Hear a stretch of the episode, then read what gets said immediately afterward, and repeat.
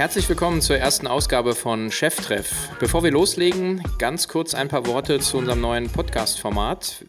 Wie der Name es verrät, habe ich jede Woche das große Glück und Vergnügen, die spannendsten Macher der digitalen Handelsszene zu treffen und an diesen Treffen und den Geschichten, die daraus entstehen, würde ich euch gerne wöchentlich teilhaben lassen. Dabei geht es mir neben den fachlichen Erkenntnissen zu E-Commerce und Future Retail vor allen Dingen ums echte Interesse an den unternehmerischen Leistungen und den persönlichen Erfahrungskurven. Neben den Erfolgen natürlich auch die Fehler und eventuelle Lifehacks. Und das Ganze authentisch, leidenschaftlich, ernsthaft interessiert. Ich hoffe kompetent, menschlich, ehrlich und immer auch gehörig selbstironisch. In der heutigen Ausgabe legen wir die Latte gleich richtig hoch, denn mit Philipp Westermeier treffe ich heute den Serienunternehmer im digitalen Marketing. Philipp ist natürlich auch der Kopf und Macher der Online-Marketing-Rockstars, aber vor allem der große Treiber der noch sehr jungen, hiesigen Podcast-Szene. Neben seinem spannenden persönlichen Werdegang mit diversen Gründungen, Verkäufen und Rückkäufen dreht sich unser Interview um Medienmarken im 21. Jahrhundert und warum wir, anders als in den USA, so wenige Sportberichterstattungen mit Tiefgang haben. Dies unter anderem auch einer der Auslöser für den neuen, richtig derben Sport-Podcast der OMR mit Mo Fürste, den die OMR-Leute unter Mo Sports gerade aufgelegt haben. Und natürlich geht es auch um seine Motive und Ideen für die OMR und wohin er das Ganze noch in Zukunft treiben will. Viel Spaß! Herzlich willkommen zu Cheftreff, dem Future Retail Podcast von Sven Ritter. Im Gespräch mit den Machern und Innovatoren der digitalen Handelsszene.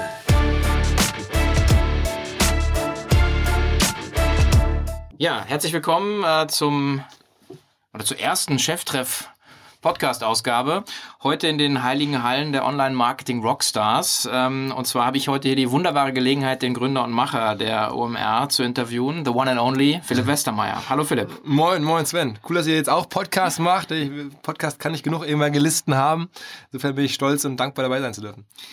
Ja, vielen Dank für die, die Gastfreundschaft. Ähm, wir nutzen ja hier euer Equipment. Ähm, insofern, ich würde gerne Prinzip, bevor wir sozusagen in das ganze Online-Marketing-Rockstars-Thema einsteigen, ähm, ein bisschen deine, deine unternehmerische äh, Vita ähm, ein bisschen, ein bisschen abklappern. Thema Podcast nochmal vorab. Wir sind ja auch bei euch in den Podstars, sagen die ja vermarktet. Ähm, ist ja ein Thema, was äh, du ja letzten Endes vor zwölf Monaten, glaube ich, ja. das erste Mal ausgegraben hast und jetzt sozusagen einfach mal alle kurz rechts überholt hast und sozusagen der führende Business-Podcast bist, glaube ich, im deutschsprachigen Raum auf jeden Fall. Ähm, seherische Qualitäten beim Herrn Westermeier? naja, also das war ähm, auch natürlich Glück und, und äh, am Ende ist ja bei Podcasts so, man muss halt sagen, was macht ein Podcast erfolgreich und ehrlicherweise ist es natürlich der Inhalt und alles, es muss auch okay sein, aber auch die Discovery. Es gibt ja beim Podcast leider eine extrem beschissene Discovery und wir haben, das da kann man ehrlich sagen, über unsere Marke und über unser, unser Portal, unsere Plattform natürlich die Möglichkeit, eine die Discovery sehr viel einfacher zu machen, weil wir jeden Podcast groß auch ankündigen. Mhm. Ähm, und insofern, das muss man immer dabei wissen, wenn man jetzt einen Podcast macht. Es ist halt einfach kein Selbstläufer und wir konnten halt überholen, weil wir die Plattform halt haben. Wenn ich jetzt angucke, welcher ist gerade der größte deutsche Podcast aktuell, der von Spiegel Online, mhm. den sie vor einer Woche erfunden haben oder vor zwei, ähm, weil sie natürlich den auch über den Spiegel äh, vermarkten. Mhm. Und insofern muss man auch realistisch sein. Ich glaube, wir werden uns da jetzt auch nicht ewig lange halten können, ähm, aber dadurch, dass unser Portal groß ist und ähm, ähm, zumindest größer ist als andere, die Podcasts gemacht haben, ähm, war das halt ganz gut. Okay, cool. Die ähm, OMR und der Philipp Westermeier ist ja so ein bisschen eigentlich so gemorpht, kann man ja fast sagen. Also sagen, zumindest bist du sozusagen der, der Posterboy ähm, der, der ganzen Veranstaltung. Ähm, es gab aber schon extrem viel Aktivität vor dir, vor, vor, vor der Online-Marketing-Rockstars, ja. vor allen Dingen als Unternehmer. Wann hat denn das eigentlich sozusagen bei dir begonnen? Was ist sozusagen da dein Werdegang? Ähm, 2008 ging es los. Also ich war ja, habe ja angefangen äh, war, war mal als Assistent des damaligen Chefs von Gruner und Jahr und auch Bertelsmann-Vorstand war der und da äh, Protokolle geschrieben von irgendwie Gruner und Jahr Aufsichtsratssitzungen oder, oder von Präsentationen gebaut für irgendwelche Bertelsmann Aufsichtsratssitzung und sowas. Ähm, da irgendwie die große Medienwelt von mal so von der Seite er, irgendwie erleben dürfen. Und dann ähm, ehrlicherweise ist es eine ganz coole Chance, das mal zu sagen, weil die beiden kommen immer zu kurz. Auch da ähm, meine heutigen Partner und, und bis heute ja mhm. äh, Mitgründer äh, Tobias und Christian äh, schon getroffen. Hab dann mit Tobias angefangen, ähm, Websites zu bauen und irgendwie, das war die Zeit, als in die ganzen Verlage insbesondere liefen Leute rein und fuhren mit Porsche vor und waren irgendwie 25 und sagten, ist doch ganz klar, ich bin SEO, ich bin reich, ich bin, mhm. ich bin hier der, ich mache ja der, weiß ich nicht, der, der Rainmaker, der neue, so mit, mit SEO und ich bin SEO und es wurden so hofiert wie so Gurus, ne? Mhm. Und dann ist es ja klar, wenn man selber irgendwie 26 ist und sich denkt, okay, what the fuck, ich sitze hier im Anzug und Krawatte von H&M und da kommen Typen rein und erzählen, ich bin der SEO-Papst ähm, und, und was ist das eigentlich? Und dann haben Tobias und ich gesagt, komm, lass das mal ausprobieren, lass selber mal SEO machen und mhm. so haben wir eigene SEO-Projekte gemacht und damit eigentlich angefangen. Ähm, und was waren auch die okayen Zeiten von SEO? War nicht mehr die ganze harte Goldgräberstimmung, aber es waren auch echt okay Zeiten für, für SEO. Und ähm, ja, bin auch ermutigt worden von, von anderen Freunden, ey Mensch, jetzt mach dich mal selbstständig. Mein, mein äh, guter Kumpel Lennart Paulsen, der heute mit Tracken äh, sehr erfolgreich ist, hat immer damals schon zu mir im Fitnessstudio gesagt, ey, jetzt musst du auch mal was machen. Und mhm. ja, so bin ich dann mit Tobias immer bei, bei Gruner raus, äh, habe dann Vollzeit äh, SEO gemacht, beziehungsweise haben dann gemerkt, dass ja eigentlich SEO ähm, äh, ein bisschen ein Thema ist, was von Google abhängig ist und dann irgendwie wackelig ist und dass man irgendwie so denkt, so, uh, ob das alles über Jahre gut geht, wenn man jetzt mal oben ist. Mhm. Und dann äh, haben wir Tobias Talent äh, genutzt, der seit Jahren damals schon Ad-Server baute, der seit 19 baut der irgendwie Ad-Server, hat irgendwie den ersten deutschen Ad-Server mitentwickelt und so und ähm, dann Sieht eigentlich wir, ganz nett aus, der Tobi. Ja, ja, ja, ist er, ist er. Eine seltene Mischung, ne? Also, äh, und dann haben wir damals gesagt, okay, lass uns mal jetzt nicht mehr irgendwie unsere, unsere SEO-Seiten optimierten Restflächen vermarkten oder Werbeflächen vermarkten, sondern lass uns irgendwie irgendwie einen Server bauen und woanders Restflächen einkaufen, also im Displaybereich. Und das haben wir dann gemacht äh, und da hat sich dann sozusagen so ein Ankauf-Verkaufsbusiness für, für, für Werberestflächen im Bannerbereich entwickelt, Adyard, äh, das sehr, sehr, sehr schnell, sehr gut funktioniert hat. Mhm. Ähm, das war 2009, glaube ich, ne? Ja, das war 2009 jetzt los und dann haben wir es auch, ähm, wie es immer so ist, auch vielleicht äh, in der ersten Euphorie und dann waren da sehr schnell auch wirklich profitabel. Heute würde, wenn man heute ein AdTech-Business hat in der Profitabilität, in der Geschwindigkeit, äh, würdest du sagen, ja, also unter 10 Millionen rede ich mit gar keinem. Ne? Mhm. Bewertung jetzt. Ne? Oder wieder mit dem Investoren, da schiebe ich auf 100 so ungefähr. Ne? Mhm. Ähm, aber damals war das halt anders und wir waren da auch weniger geschult und, und, und jünger und bodenständiger vielleicht noch. Also, ich versuche immer noch äh, nicht zu ändern, aber ähm, jedenfalls haben wir das dann irgendwie nach, nach relativ kurzer Zeit ähm, an unseren alten Arbeitgeber äh, Kuna ähm, verkauft. Die fanden das spannend. Wir haben da bei denen auch sehr viele Restplätze eingekauft. Mhm. Ähm, und sagten dann, das passt ganz gut zu Ligatus. Und dann waren wir eine Weile da am Start, haben es internationalisiert. Ähm, also mhm. Christian Müller war auch dann wenige Wochen nach Start mit dabei. Mhm. Ähm, und also das, man würde es heute, weil wie du ja sagst, im Prinzip jetzt im Nachhinein ist man immer schlauer, aber, aber, heute würde man mit dem Wissen, was, was du hast, würde man natürlich das Ding weiterreiten oder. oder Absolut, also, also, das Business, was wir damals hatten, das gibt's heute so nicht mehr. Das ist dann durch die ganze Programmatic und RTA-Welt platt gemacht worden sozusagen. Ähm, aber wenn man wenn jetzt diese Zeit nochmal so wäre und man könnte RTA zurückdrehen und so, man würde heute da in dieser heutigen Finanzierungs- und Bewertungswelt sitzen und, und VC-Welt und so, dann würde man auf jeden Fall damit anders umgehen, als zu sagen, mhm. Mensch, Gruner, wir kennen uns ja und wir kaufen bei euch viel ein und äh, aber es war trotzdem cool. Also ich meine, ich, ich habe irgendwie bis heute sehr, sehr gute Drähte und, und Freunde äh, bei Gruner ähm, und bin da jetzt, das war, war gut für alle Seiten und für, für uns dann schnell gedreht, würde man sagen. Klingt so ein bisschen irgendwie prahlerisch, aber ähm, so war es halt auch und äh, aber es war vor allen Dingen auch nicht fremdfinanziert ähm, und mhm. es war alles von unserer eigenen mhm. eigene Arbeit. Am Ende wir hatten ja gar nicht viel Geld, aber es war also eigene Arbeit und, und Tobias Talent. Mhm. Ähm, und das war dann das erste Ding. Und dann war es irgendwie auch klar, als wir dann da rausgingen, jetzt kennen wir uns mit Display, Handel und Ankauf, Verkauf von Bannerflächen extrem gut aus und wir sahen diese ganze Programmatic-Welt halt aufziehen damals. Das ging ja, ja so los. Ja. Da war dann auch für uns klar, okay, komm, das ist die nächste große Welle in dem Bereich, ja. die nehmen wir jetzt auch wieder mit.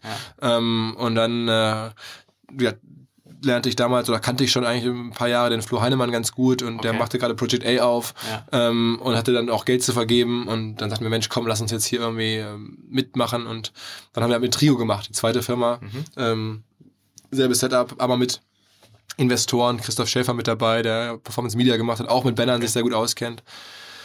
Äh, Martin Sinner mit dabei, also auch so, wo wir dachten, die kennen sich mit Online-Marketing alle gut aus, nochmal ein bisschen größer gedacht, ähm, war dann, sagen wir mal, ergebnisseitig äh, viel schwieriger, gar nicht so schnell profitabel zu bekommen, viel mehr Technologie mhm. nötig, äh, dafür aber auch viel größeres Setup mit, mit, mit richtig, äh, mit VC und so. Mhm. Das war 2011 dann. Das war 2011, genau, und ähm, dann haben wir das eine Weile gemacht und dann äh, ähm, haben wir auch da dann bot sich ein Deal an, muss man sagen, ähm, mit, mit, mit Axel Springer bzw. Zanox mhm. damals. Die sagten, das ist für uns passend zum Affiliate-Business. Mhm. Und ähm, ja, dann äh, haben wir das gemacht, äh, an, an, an Springer oder Zahnhaus verkauft. Das ähm, war dann insofern, aber es war auch echt okay, was aber passiert ist und da kann auch keiner was dafür, bin ich auch kein, auch da gilt wieder das Gleiche, ist mir wichtig, wirklich wichtig bei Springer, bei Zanox bis heute mit den Leuten befreundet, in sehr gutem Kontakt mit allen ähm, mhm. Beteiligten. Aber es war halt so, dass die sich bei ähm, Zanox aus anderen Gründen entschlossen haben, nach kurzer Zeit den Vorstand komplett auszuwechseln. Mhm. Und es kamen halt Engländer, ähm, schlaue Leute, gute Leute, aber halt total Kern-Affiliate-Marketing-minded. Und die dann sagten, also äh, was ihr da habt, ähm, das ist jetzt für uns nicht mehr das Fokusthema. Und mhm. dann war klar, wir müssen das irgendwie lösen. Und hatten dann haben da mit den, mit, mit den Kollegen von Zanox und Springer gute gute Vereinbarung gefunden, das äh, sozusagen wieder alleine führen zu dürfen oder alleine besitzen zu können. Und ähm, dann haben wir natürlich geguckt, was machen wir damit jetzt? Das war auch jetzt natürlich äh, keine so leichte Situation. Mhm. Aber ähm, es Aber war Project auch, A war nach wie vor. So nee, nee das, war, das war dann halt nur noch unser Ding. Ah, ja, okay. Das war nur noch unser Ding. Okay. Und dann kam halt äh, kannten wir auch als Kunden und auch aus der Branche schon lange ähm, Zalando und haben mit denen viel gesprochen. Und dann war da die Zeit, dass die sagten, wir müssen uns jetzt mal über, über Vermarktung und, unterhalten und wir wollen dann Vermarkter aufbauen und wir brauchen aber ein Team, wir brauchen eine Plattform, eine Basistechnologie. Und ähm, ja, so kamen wir dann mit denen ins Gespräch und haben gesagt, okay, äh, das ist jetzt ja auch mal wieder spannend. Ähm, und das machen wir, also machen Christian und Tobias ja ja bis heute und ich immer mal wieder auch, jetzt nicht äh, im Hauptjob, aber Christian und Tobias und das Team, mittlerweile arbeiten ja über 100 Leute, ja. ähm, machen das bis heute. Christian ist viel in Berlin. Wir haben jetzt hier ein, ein eigenes Zalando AdTech Lab, was mhm. Tobias leitet hier in Hamburg. Ähm, und das ist eine, eine, super Geschichte, muss man sagen. Also mit den Verantwortlichen bei Zalando, ähm, das macht schon Bock und die sind mhm. da wirklich total agil mhm. nach wie vor. Ähm, ja, das ist ja immer so ein bisschen für mich so das Husarenstück eigentlich, wenn man so seine Firma mehrfach verkauft.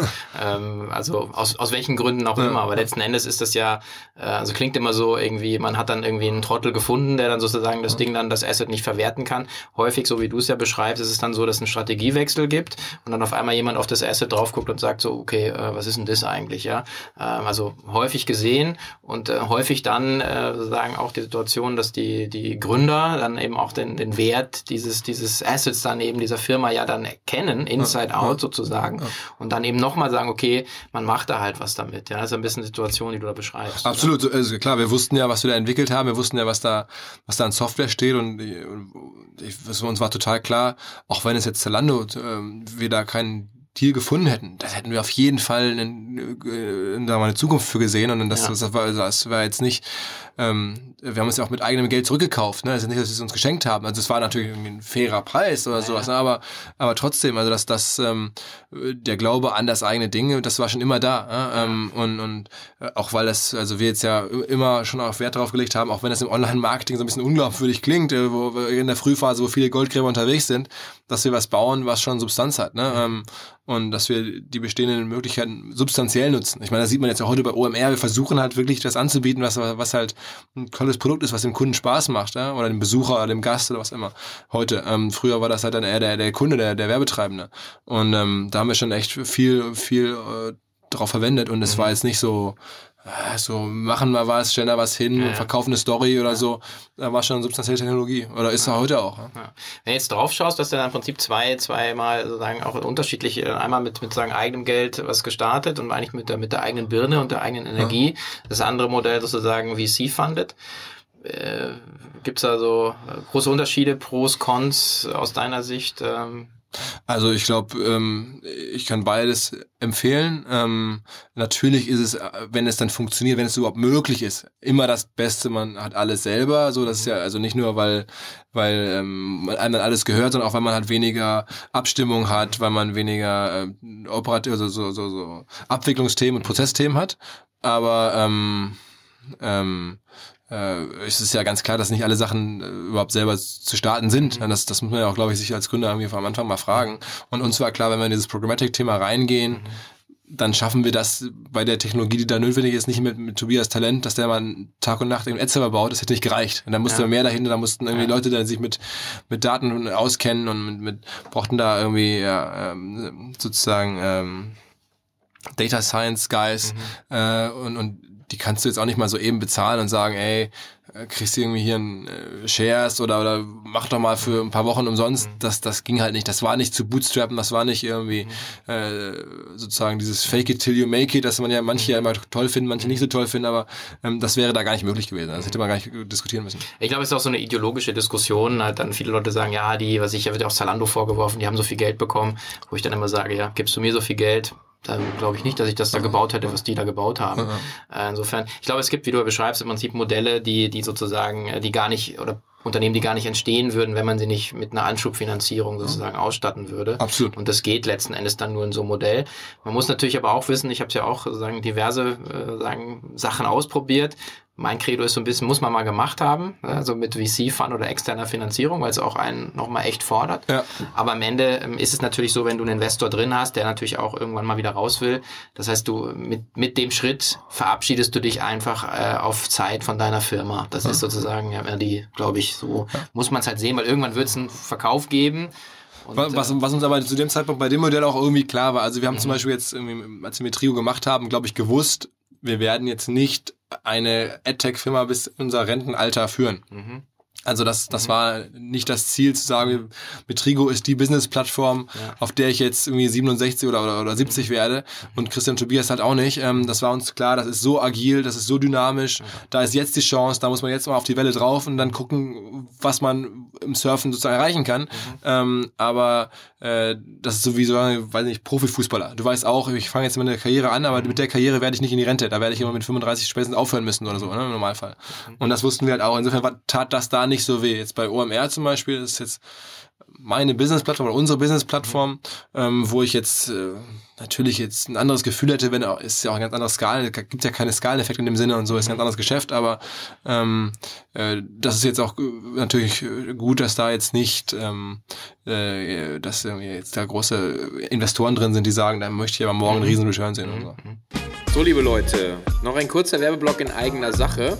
In ziemlich genau zwei Monaten steigt wieder unsere K5-Konferenz, die Future Retail Konferenz für den Handel von morgen.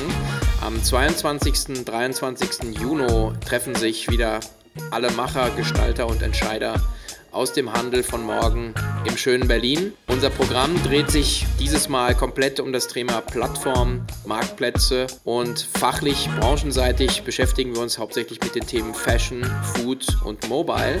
Und wer noch dabei sein will, hat jetzt die Chance, die letzten Tickets zum halben Preis zu kaufen auf der Website www.k5-konferenz.com.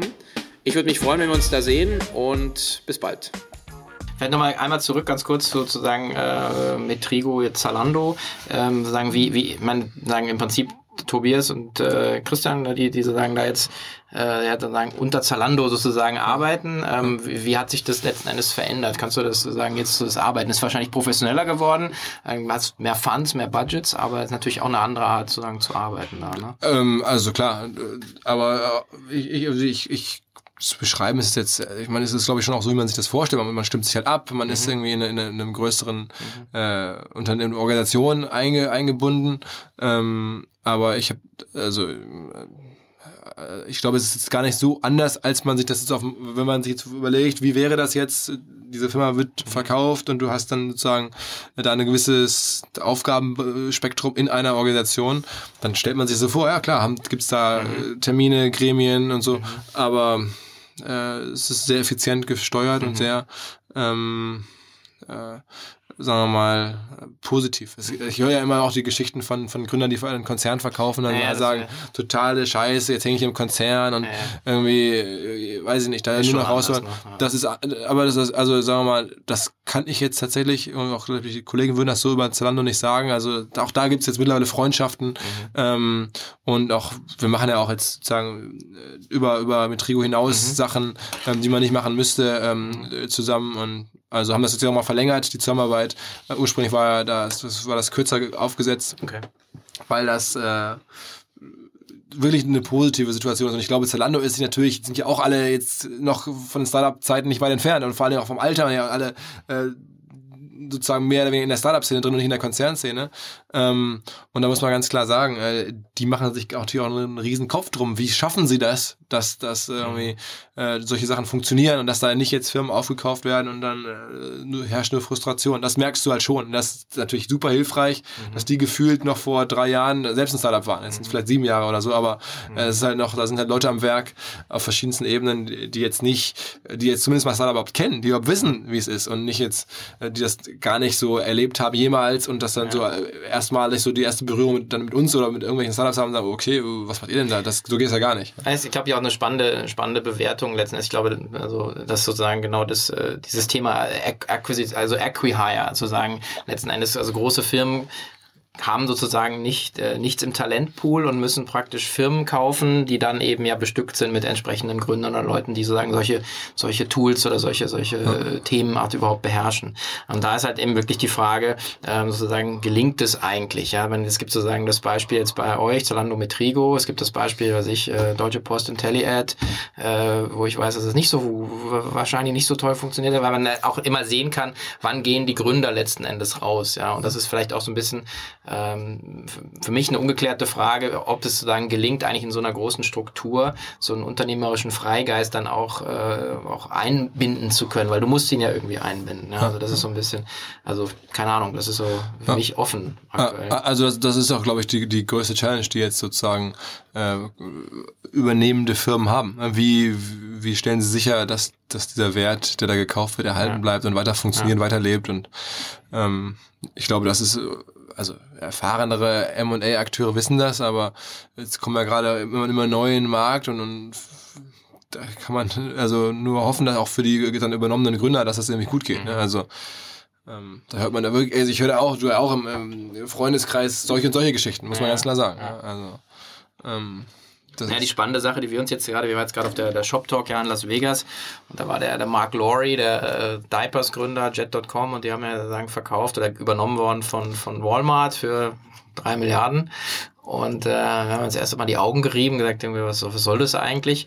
Und zu sagen, eigentlich jetzt zuerst so seit Las Vegas macht das Ganze schon so ein bisschen Sinn, weil man sieht halt, äh, dass der also sagen, als wirklich Macher, Unternehmer, Gründer ähm, da im Konzern extrem exponierte Stellung jetzt bekommt und im Prinzip extrem stark auch akquisitorisch sozusagen unterwegs ist und äh, diverse Marken, also Modcloth und so weiter da aufgekauft hat und, äh, und selber genau dieses, diese Brille hat zu sagen, ich kann die kaufen, aber ich muss ja im Prinzip das Talent binden. Also da ist eine relativ spannende Entwicklung da so im, im E-Commerce-Bereich oder im Handelsbereich, äh, die auf einem sehr hohen Niveau letzten Endes da man jetzt mal äh, sehr schön anschauen kann. Also es ist ja auch, also jetzt ähm, Kultur ist das eine und dann ist ja noch das Thema Incentivierung und so. Also ich meine, wir haben jetzt bei uns bei OMR vor kurzem einen Podcast gehabt zu Ideale und Ladenzeile und so.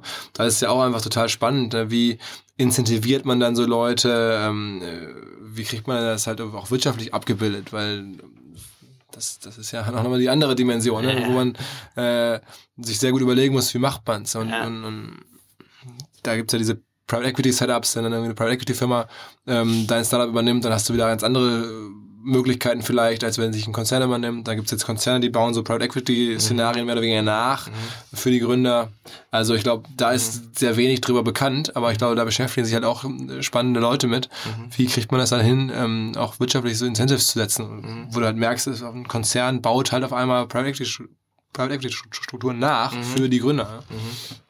Reicht es denn aus, wenn man, wenn man äh, irgendwie ein Unternehmen starten will und, und dann gleich an Verkauf denkt? Also äh, normal nicht. Ja. Also ja. das ist ähm, äh, war also war bei Metrigo war uns zumindest klar, dass Verkauf irgendwie ein Szenario sein muss, ähm, weil auch wir das Geld angenommen hatten von ja. Investoren. Ähm, aber also ich glaube, dass das natürlich schon sinnvoll ist oder dass es eigentlich die einzige Chance ist, was zu basteln, was auf Strecke auch alleine funktioniert. Ja, sonst hast du auch, im, bist du auch in allen möglichen Übernahmegesprächen und so, wenn du das Gefühl haben, du möchtest das jetzt gerne verkaufen, du, du hast sonst keine Wahl, dann hast du ja gar keine Chance. Also mhm. mhm. äh, du musst das so bauen, dass es auch Strecke machen kann. Auf mhm. jeden Fall. Ja, das ist das, das ist ja nichts Neues, aber das, das, das, mhm. das ist und du merkst, bei OMR ab und zu sprechen mich Leute an, so ja, hier irgendwie wollt ihr nicht mal einen Fachverlag verkaufen oder so, keine Ahnung, das ist jetzt nicht mein Thema. Ähm, aber du merkst halt, äh, das, das kannst du ganz entspannt mit umgehen. Ne? Also da, wenn du früher jetzt, ja, hätte ich vielleicht gerne gemacht, hast du eine Idee und so, ja. diese, diese, diese Habitus darfst du gar nicht haben. Du musst ja. wirklich auf das Produkt gucken und auf deine Firma und, und ja. so ein Verkauf ist wirklich nur so ein Sonderfall, absolut Sonderfall, nicht als Planziel die, wenn man jetzt nochmal diese euren Move da auch anschaut, zu sagen, dann das, das zurückzukaufen von Zanox oder Axel Springer, fällt mir jetzt so Warren Rustand ein, der hatte die Leadership Academy der Entrepreneurs Organization, wo ich ein bisschen aktiv bin. Und er hat mal irgendwie gesagt, ähm, äh, Entrepreneurs are born, not made. Also letzten Endes sagt er halt, es gibt eine gewisse äh, genetische Disposition für deinen Appetit auf Risiko. Würdest du das auch so sehen? dass du sagst halt, man sieht, manche Leute stehen dann ja immer so vor einem und sagen so, oh, krass, was hast du denn dafür, warum hast du denn das gemacht? Und für dich oder euch, euch drei war das ja eine Situation ja eigentlich sozusagen, jetzt war kein, kein No-Brainer, aber sozusagen eine, eine, sehr echte Option, die ihr dann ja sozusagen auch echt gezogen habt. Ja. Also, also das ist, ich glaube, der Spruch ist schon in vielen Fällen wahr. Es gibt natürlich auch da keine Regel ohne Ausnahme. Mhm.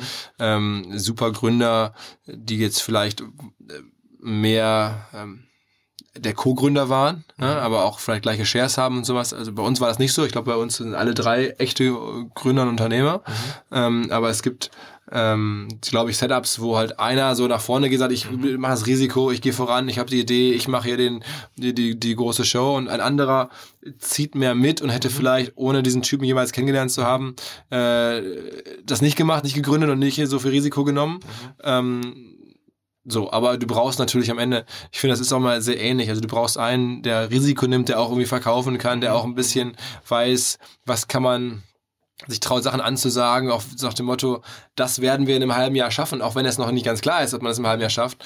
Das hängt ja alles so ein bisschen häufig dann in dieser genetischen Disposition zusammen, würde ich mal sagen. Ähm, aber da kann so jemand, kann dann sicherlich auch zwei, drei andere Leute immer gut mitziehen. Ne? Ähm, äh, insofern muss nicht jeder Gründer auf dem Papier dann auch so jemand sein. Das ist Wobei natürlich die, die halt sozusagen dann, dann mit reinspringen ins Boot, Equity zeichnen, äh, Jobs aufgeben, natürlich auch sozusagen dann bereit sind. Absolut, äh, absolut. Genau, aber die würden es dann, die machen, von der Persönlichkeit her. Machen sie es dann eher, weil es ihm anders sozusagen den Weg genau. vorgibt. So der, der Skilehrer fährt voran und dann andere fahren dann eher so mit, aber sind trotzdem natürlich super gute Leute. Das muss man auch sagen. Und dann gibt es noch einen anderen Fall, wenn ich jetzt so drüber nachdenke, ich glaube gerade im Web, wo viele Unternehmer auch durch Zufall geboren werden, mhm. weil halt das Web ja so viel in den letzten 10, 15, 20 Jahren so viel Neues ermöglicht hat, mhm. was vielen gar nicht klar war. Und viele Leute sagten, Mensch, ich finde es jetzt irgendwie ganz geil, mal so eine Seite zu machen, wo so die Ablösesummen der Fußballspieler mhm. ähm, also aufgezählt werden. Oder die Marktwerte. So. Ich kenne den Gründer von Transfermarkt.de jetzt zum Beispiel gar nicht, aber mhm. vielleicht ist es auch ein super Unternehmer. Also so ein, so ein, typisches Beispiel, wo ich mir vorstellen könnte, da hat jemand mal angefangen, sowas zu machen und fand es irgendwie ganz witzig. Mhm. Und auf einmal ist es eine Firma und er hat da ein Business und merkt das auch und das, das ist sofort Cash da und er braucht gar kein Venture Capital, sondern es ist auf einmal ähm, aus sich selbst heraus ein Business geworden. Und da gibt's, fallen mir zehn andere Beispiele ein, wo Leute sagten, das habe ich mal so nebenher gemacht, das fand ich mal ganz spannend oder so und auf einmal ist es dann äh, was geworden.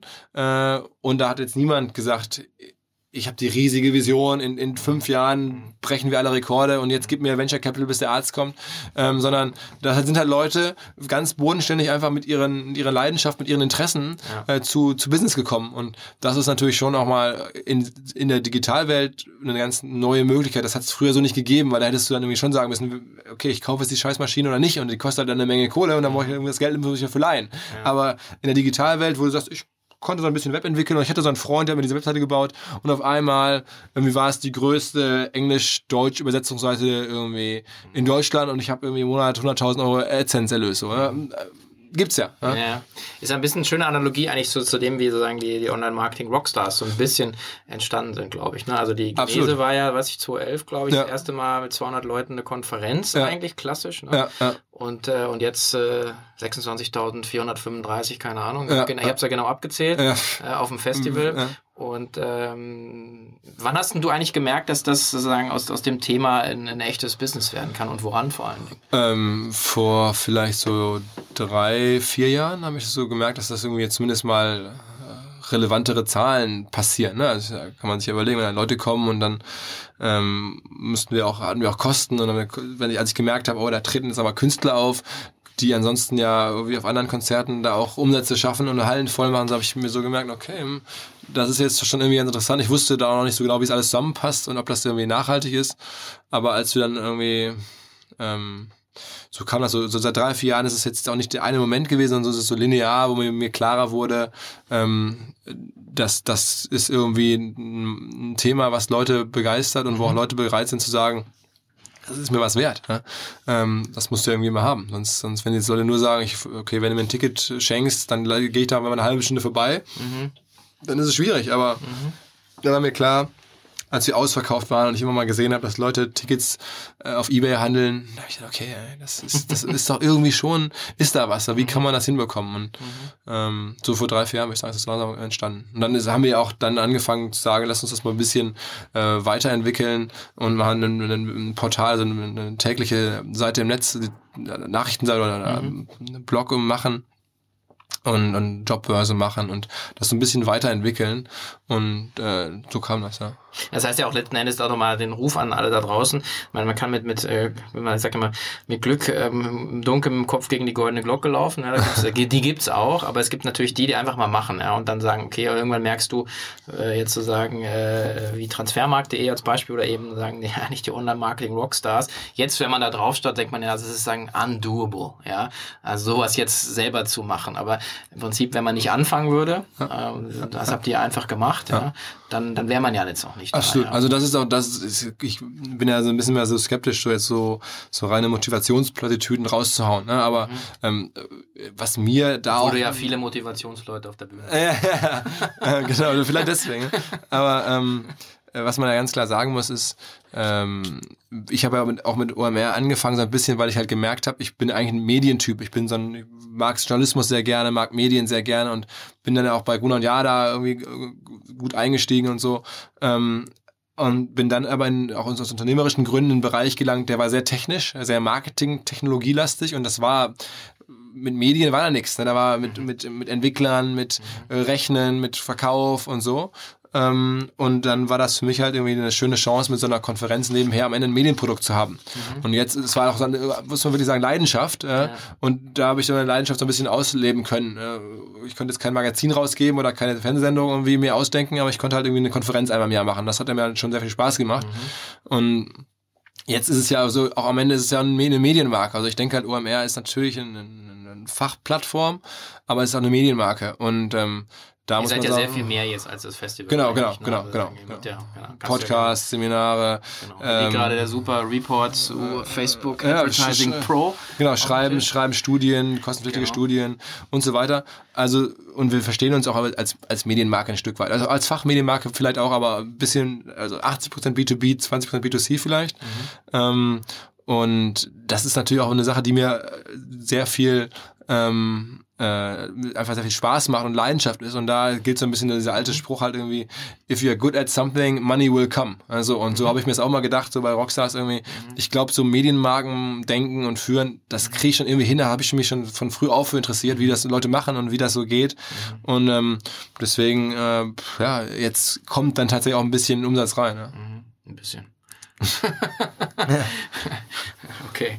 Ähm, genau, okay, was, ähm, was ist denn das sozusagen der, der nächste Schritt jetzt dann für- die Online-Marketing-Rockstars? Ich meine, nach jetzt äh, sagen 25.000, keine Ahnung, kann man ja die Zahlen raufschrauben, vielleicht das eine, eine Sicht und dann auch nochmal, was ihr vielleicht auch noch so an, an Produktideen oder an, an Internationalisierung oder so vorhabt. Ja, also ähm, was wir auf jeden Fall also merken ist, wenn wir jetzt es normal wieder so weitermachen wie bisher, ist es eigentlich unvermeidlich, dass wir größer werden. Dann sagen immer alle, oh, willst du jetzt wachsen und so. Und ich glaube, es ist nicht zu verhindern. Also ähm, wir hatten jetzt irgendwie ein paar tausend Leute auf der Warteliste, die wir nicht reinlassen konnten dieses Jahr, leider. Und das tut uns, äh, also es ist jetzt keine Koketterie, das war wirklich für uns echt sehr, sehr blöd.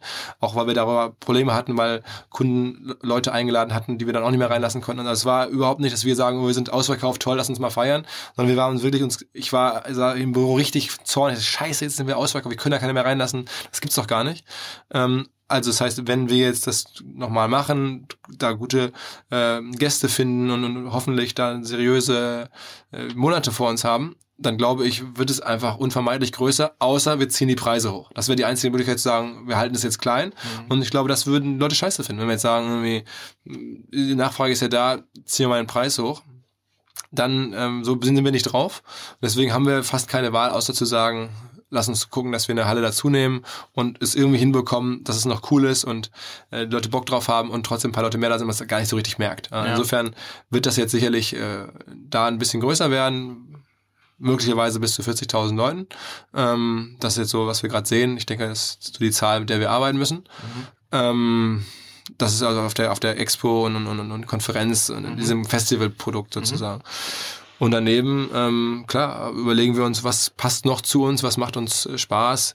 Ich kann es ja schon mal verraten, wir haben jetzt irgendwie sehr große Podcast-Fans. Ähm, wir starten jetzt gerade nächste Woche, glaube ich, einen neuen Podcast. Hat erstmal gar nicht so viel mit äh, ähm, Digital-Marketing zu tun, sondern wir sind äh, hier befreundet mit dem, mit dem Mo Fürster, dem Hockey-Weltstar, muss man sagen. Auch ein super sympathischer Typ, jetzt kein total Sportnerd, sondern jemand, der sehr offen und durch die Welt geht. Und dem ähm, die Kollegen die Idee, sag mal, Mo ist auch Podcast-Fan, kennt super viele Sportler, ist mit allen möglichen bekannten Sportlern gut befreundet aus Olympiazeiten und so. Mhm.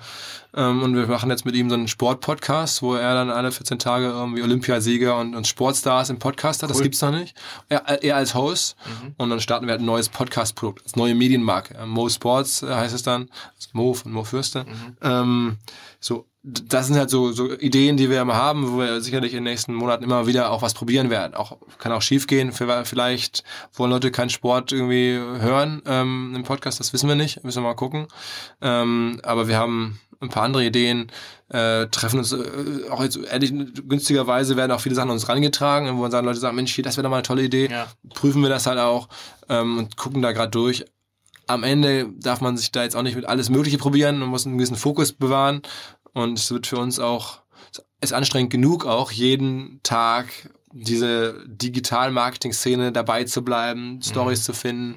das gut zu machen da suchen wir gerade so ein bisschen die Balance und ich gucke jeden Tag so rum, was könnte ich denn machen, wen, was ist irgendwie naheliegend, was macht auch Spaß. Also ich mhm. bin jetzt Gott sei Dank so, dass wir versuchen, dieses, dieses, dieses OMR ist ja eine, also empfinde ich oder versuche ich so auch als eine Marke, die man wirklich mögen kann, aufzubauen. Love Brand. Love Brand, ja, ist ja, ja schon, ist so. schon so. Und ich meine, bei uns gibt's ja die, die geile Anekdote, äh, fast schon schockierend, dass ähm, nach dem Festival Leute sagten irgendwie, äh, mein Kind heißt jetzt Owen. Nee, nee, nee, das, das nicht. Aber das, wir haben ja so Fahrer und Servicepersonal, ne, okay. die unsere Klamotten getragen haben. Ja. So auf den, also ja. Fahrer hatten so geile schwarze Pullover mit OMR-Logo drauf. Ja. Und dann kam nachher so raus, dass irgendwie ganz viele Gäste den Typen einfach Cash irgendwie 80 oder 100 Euro gegeben haben und den Pullover weggekauft haben. Zieh die Pullover aus, ich nehme mit. Okay. Ähm, oder irgendwie die Mütze. Da hatten irgendwelche Servicekräfte Mützen auf von OMR. Und dann, komm, gib die Mütze her, hier hast 30 Euro, ich nehme mit. So, und wir hatten ja kein Merchandise vorbereitet. Und dann wurde sozusagen unserem Service, da merkst du schon, ah, ist mit okay. der Marke, das gibt ja Leute, die finden das schon cool. Ja. Ähm, was macht man damit? Ich, ich weiß es auch nicht. Ähm, es ist auch vielleicht ein bisschen der Charme, jetzt nicht alles am Reißbrett geplant zu haben, also selber nicht zu wissen, mal Sachen auszuprobieren und das wäre mit Mo, das ist jetzt irgendwie sozusagen ganz vorne in der Pipeline, das kommt jetzt demnächst, der Podcast. Und dann gucken wir mal. Also ich denke, dass, also man merkt hier in dem Raum, äh, also mir ist auch leicht warm, die, die, Leidenschaft und Passion, äh, die, die von dir da auch in dem, in dem Thema drinsteckt, das ist auch, glaube ich, das, was, äh, was, was, was, also was man durch die Marke, durch alle Produkte einfach bei euch am Raum merkt. Das ganze Team, wenn man hier reinkommt, da ist echt eine Energie drin und so und das, äh, das, das, das, das merkst du einfach, ja, wenn du sagen, das dann konsumierst, wenn du auf den, wenn du euch das anhörst oder wenn du, wenn du hinkommst, das ist halt, ähm, ja, merkt man einfach. Also ja, echt Dank. Chapeau, vielen, also muss ich echt sagen und ich bin auch immer äh, immer gerne hier. ja, das ist cool. Äh, ich würde gerne zum Abschluss noch ein bisschen so die, die persönliche Seite noch mal ganz kurz ein bisschen covern, also Personal Business. Ähm, und zwar, wenn du jetzt mit dem ganzen Wissen, was du jetzt aufgebaut hast und Erfahrung, was hättest du, du jetzt so, ähm, was würdest du rückblickend hättest du gerne früher gewusst? Jetzt nicht anders gemacht, aber welche Insights hättest du gerne ein bisschen, ein bisschen früher gehabt? So, äh, um dann vielleicht andere Dinge zu hebeln oder vielleicht noch andere Erfahrungen machen zu können? So. Also, ähm, schwer zu sagen. Ich, ich glaube, sagen wir mal, eine Sache, die man jetzt äh, noch stärker mitbekommt, ist, dass halt Sachen tatsächlich möglich sind. Ich hatte aber am Anfang auch trotz aller Gründersache sehr viel Respekt und auch gedacht, na ja, bestimmte Leute, das geht eh nicht. Oder ähm, auch bei, bei Gruner, mein, mein Chef, dem ich damals ähm, als, als Vorstandschef von dem Laden, sehr, sehr smarter Typ, aber da ging auch die Assis durch, ne? Und, und da gab es klare Rhythmen, was man machen musste und, und wie man da sich zu verhalten hatte. Und heute sind wir gut befreundet, aber damals war man auch sehr vorsichtig und hatte dann gewisse äh, in sich hat sich in einem gewissen Raster meistens verhalten. Ich bin ich neige dazu, aus so einem Raster rauszubrechen hier und da, aber eigentlich habe ich natürlich da versucht, gerade im ersten Job, dann immer auf so äh, einem Bereich da jetzt sehr sich sehr konform und planbar und berechenbar zu verhalten. Ähm, und äh, habe dann irgendwie auch mit so SEO-Projekten und so immer ja Sachen gemacht, die, ich, die eher nah an mir dran waren, wenig jetzt mit ähm, äh, irgendwelchen Stars der Branche zu, zu, tun hat. Und heutzutage merkst du, ey, das sind auch alles Leute. Also bei uns jetzt, mhm. wenn du da ähm, Leute auf der Bühne hast, jetzt Rolf Schrömgens Trivago Gründer, da würde sagen jetzt vielleicht junge Leute, das ist ja nie möglich und solche Typen irgendwie auf dem Papier ist der Milliardär und so. Am Ende ist der alle auch ein Mensch. Ja? Der ist, das ist also du, du holst die Leute über Menschlichkeit schon ab. Auch als wir irgendwie Casey Neistat, diesen super YouTuber da hatten, der irgendwie weltweit da so ein Phänomen ist bei YouTube und dann haben wir ähm, am Ende, was, das war das Geilste, dass dann irgendwie ein Kollege von uns hat den sozusagen in Manndeckung zwei Tage lang komplett betreut, nur für den da gewesen. Und dann haben wir sich angefreundet. Jetzt schreiben die sich Nachrichten oder ähm, waren dann da irgendwie zusammen Autofahren auf der Autobahn herumgeheizt. Ähm, das ist halt irgendwie, da denkst du dir, ah, das ist, da kommt der Superstar. Und ja. am Ende findet er es natürlich auch geil, wenn, wenn der dann da irgendwie so einen Typen hat, der da ihm so ein bisschen Sachen anbietet und mit ihm da Sonderprogramm macht. Äh, und das, so dieses Menschliche, äh, da hatte ich immer, das hatte ich irgendwie nicht so eingeschätzt jetzt, weil das waren halt häufig in unserer Welt sind dann so Führungskräfte oder, oder, oder Stars dann so unan, unantastbar. Und jetzt erlebt man natürlich auch über diese ganzen Rockstars Effekte, Netzwerke, dass es ja, einfach mal anquatschen. Ja, einfach, oder dass die Leute dann auch auf dieser üblich, also dass dann auch so ein Typ das halt geil findet, wenn dann irgendwie auf, auf einen geilen Audi ja. seinen Namen draufschreiben ähm, und dann mit ihm auf die Autobahn da ein bisschen ja. rumfahren, dann denkt er sich, okay, what the fuck? Also es ist halt irgendwie äh, ja so naheliegend und das, da hast du am Anfang halt einen viel größeren Respekt davor und äh, weißt halt, äh, traust dich dann kaum was zu sagen oder ähm, und man darf es dann nicht übertreiben. Es gibt dann so andere Leute, die sind so ein bisschen naiv und so ein bisschen eher dann so, so penetrant, die, äh, wo ich dann das Gefühl habe, die, die nerven dann nur, aber mit einer gewissen charmanten Art kommt man, glaube ich, auch ähm, an, an, an, an, an Leute oder an, in, in, in Situationen hinein, die man, wo man vorher dachte, das ist ausgeschlossen. Mhm. Okay. Gut, wenn man jetzt äh, dem, dem Philipp immer zuhört und denkt sich so, Gottes Namen, ich meine, ich habe auch nur 24 Stunden, ja. Äh, wo kriegt denn der seine ganzen Informationen her? Was, was ist eigentlich so seine Quelle, wo du sagen, jeden Tag reinläufst und äh, dir äh, anschaust? Einfach, ja, äh, also klar, das eigene Portal, aber ich meine, den ganzen Content, den ihr generiert oder auch das, was du weißt und, und mitbekommst. Also ich meine, ich, ich, am Ende ist es ja wahrscheinlich wie bei dir auch, der, der Austausch mit anderen Leuten ist mhm. natürlich super wertvoll. Die spannendsten Sachen sind halt dann häufig, stehen noch nicht im Blogartikel, sondern man muss ja dann, hört man dann beim Mittagessen oder hört man mal, redet man mit Leuten vertraulich, man braucht, glaube ich, das ist ja bei uns auch so, wo kommen unsere Artikel jetzt her? Das sind ja nicht meine Artikel, die schreiben ja unsere Redakteure. Die haben mittlerweile auch alle natürlich ihre Netzwerke. Ne? Also da kommen Leute und sagen, ey, habt ihr das eigentlich schon mal gesehen? Und dann gucken wir uns das an und dann sehen wir, haben wir noch nicht gesehen, aber ist ja ein super Hinweis. Ne? Und ähm, davon leben wir jetzt mehr, als dass wir jetzt alles selber äh, finden würden. Ich glaube, die, das, den Ehrgeiz darf man nicht haben. Das ist das eine. Ne? Das zweite ist, glaube ich, ähm, dass, dass sich ja sogar noch weiter übersetzt, im, wenn du dann irgendwie äh, viele interessantere Leute so beim Essen hast, sondern dann bist du auch bei Facebook mit denen befreundet oder so, und dann siehst du, was die dann so machen, da kriegt man natürlich irgendwie einfach Sachen mit. Also ein Facebook-Stream ist eine Quelle? Ist eine Quelle, sicherlich. Ich, mein, ich persönlich bin, bin großer Fan von, von Twitter, also ich folge da vielen Leuten äh, und gucke mir da an, was da so los ist. Ähm, das ist, finde ich, mhm. äh, glaube ich, in Deutschland ein bisschen unterschätzt. Äh, glaube ich auch. Also wahnsinnig viele Leute sagen, nee, bin ich nicht. Und ich muss sagen, also man muss ja noch nicht mal aktiv groß viel nee, machen, aber, man kann einfach sehr viel mitlesen. Ja. Und gerade so, was Amerikaner da so machen. Und, und klar, wir gucken ja auch viel nach USA. Das ist halt sehr, mhm. sitze ich abends auf dem Sofa und lese halt so bei Twitter, was die einzelnen Leute so, so da von sich geben. Mhm. Und da bleiben immer schon, schon Sachen hängen. Ähm, Jetzt bist du ja auch noch Vater, glaube ich, also, ja, und äh, ja. also Familienvater. Das heißt, also du hast ja auch ein, ein, volles Programm. Hast du irgendwie so ein Lifehack, wie du sozusagen äh, irgendwie das alles unter einen Hut kriegst? Äh, ähm, keine Ahnung, wie strukturierst du dich oder gibt's da irgendwie so? Se, se, also ich bin, ich, ich stelle jetzt immer wieder mit der Schrecken fest, ich, es gibt ja so Tools und sehr viel so Systematiken, dass ich da eher so wirklich Bauchtyp bin und ja. ähm, klar ist meine Freundin auch häufiger mal genervt, wenn ich dann irgendwie mit meinem Handy da irgendwie rumhänge. Das ist ja, glaube ich, aber überall gang und gäbe. Ich meine, diese Diskussion hat man, glaube ich, in vielen Beziehungen.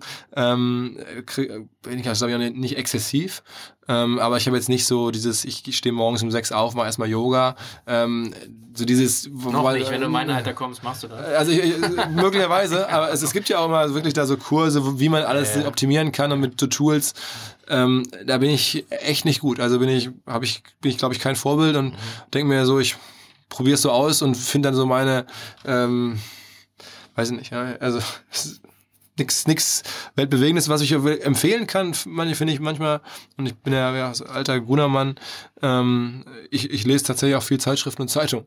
Also das ist so, ähm, weil man in seiner Blase dann zwar auch viele gute Sachen sieht, ja aber viele Sachen auch vielleicht gar nicht mehr sieht oder die dann nicht mehr so in meine Welt reinspülen. Und ähm, ich habe irgendwie ein paar Zeitungen und Zeitschriften im Abo und gucke mir die jetzt immer mal so, so an und ich mir habe irgendwann mal das Gefühl abgelegt, das jetzt alles lesen zu müssen oder mhm. ähm, dass es ja irgendwie alles äh, zu teuer ist, muss wegzuschmeißen. Das muss man dann schon irgendwie auch aushalten können, dass man das mal wegschmeißt. Mhm. Aber dass man auch mal wieder durchguckt und dann, wenn ich irgendwie mit der Bahn immer hinfahre, bis vor kurzem habe ich in der Bahn kein WLAN, dann habe ich so einen Stapel Zeitungen und mhm. guck mal so das durch. Okay. Das ist, also der, der digitale Marketinggott äh, ganz. Absolut. Ganz, ich, ich finde, es, es, es, gibt, es gibt in Deutschland irgendwie, wenn man mal so die Top, den Top deutschen Medien-Content ranken müsste, hat jetzt nichts mit digital zu tun, aber so der, der Sportteil der Süddeutschen Zeitung ist halt Großartig. eine glatte Eins. Ne? Ja. Und äh, ich frage mich jetzt schon, wie geht es weiter, wenn es diese Zeitung nicht mehr gibt? Wo schreiben die Leute dann und wie wird ja. das dann aufgefangen? Weil äh, auf sz.de finden die oder auf süddeutsche.de finden die kaum statt. Das ist nur in der, in der, in der Zeitung.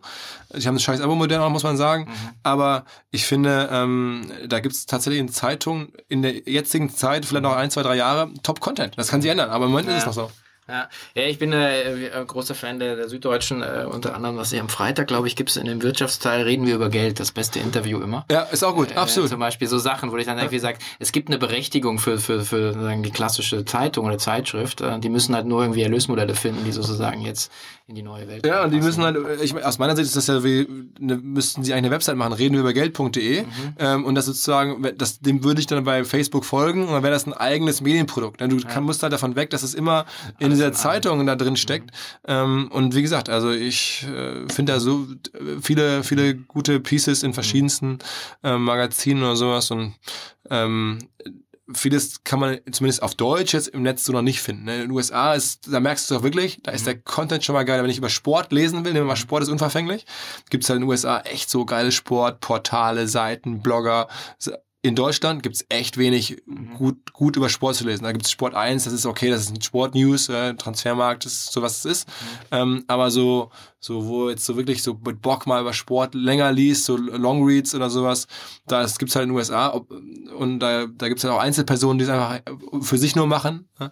Ähm, und also da generell diese Medienwelt, da werden wir noch viel sehen, da freue ich mich schon ein bisschen drauf, wie sich das auch ein bisschen umbaut. Es wird auch Verluste geben, aber es wird auch neue tolle Sachen geben. Mhm. So ein mhm. Ben Thompson, den wir jetzt auf der Bühne hatten, der schreibt Strategery, mhm. ist halt ein geiles Ding. Ja?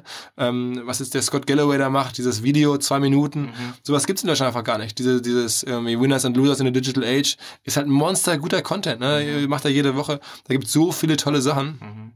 Ähm, und da sind wir noch ein bisschen zurück, weil es noch sehr stark dominiert ist ähm, von, von klassischen Medienmarken. Die machen es auch nicht schlecht, aber da muss man halt dann meistens noch kaufen oder, oder die sich am Kiosk irgendwie zusammensuchen oder so. Mhm, okay. Gut, damit wären wir auch eigentlich jetzt schon am Ende. Ich hätte gerne, hast du noch eine, so eine, eine Philipp Westermeier Punchline, ähm, mit der du durch die Gegend rennst? Ähm, ne. Wahrscheinlich einfach der Rockstar. Äh, nee, bloß nicht. Nein, ich weiß schon. Also, nein. Das ist ja ein, eine Misconception, dass wir das uns nee. selber meinen. Das weißt du ja, dass wir das wirklich nicht für uns selber. Ich sage ich sag aber mal gerne jetzt OMR, weil da bin ich aus dieser, aus diesen Art von, von äh, Jokes raus. Ja, ähm, äh, ja also ich habe aber, ich glaube, ich, ja, nee, hab nix. Hab nix. Okay. Sorry. Kein Problem.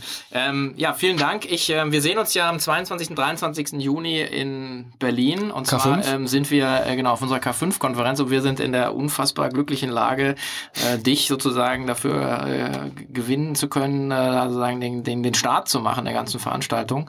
Am Donnerstag äh, bin ich super happy.